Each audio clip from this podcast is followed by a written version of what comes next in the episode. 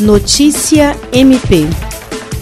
O Ministério Público do Estado do Acre exerceu papel fundamental em meio à maior crise sanitária que existiu nos últimos tempos.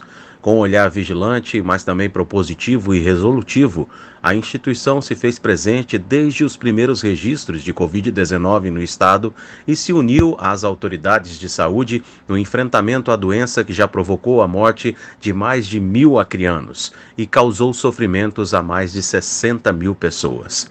Preocupada com o alastramento rápido do vírus e alinhada com as teses defendidas pela comunidade científica, a Procuradora-Geral de Justiça, Cátia Rejane de Araújo Rodrigues, tratou logo de montar força-tarefa em todo o Estado, com o objetivo de unificar a instituição em torno do problema e acompanhar de perto as ações de prevenção e combate.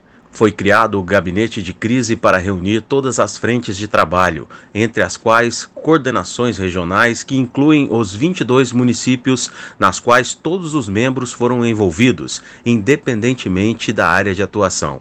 William Crespo para a Agência de Notícias do Ministério Público do Estado do Acre.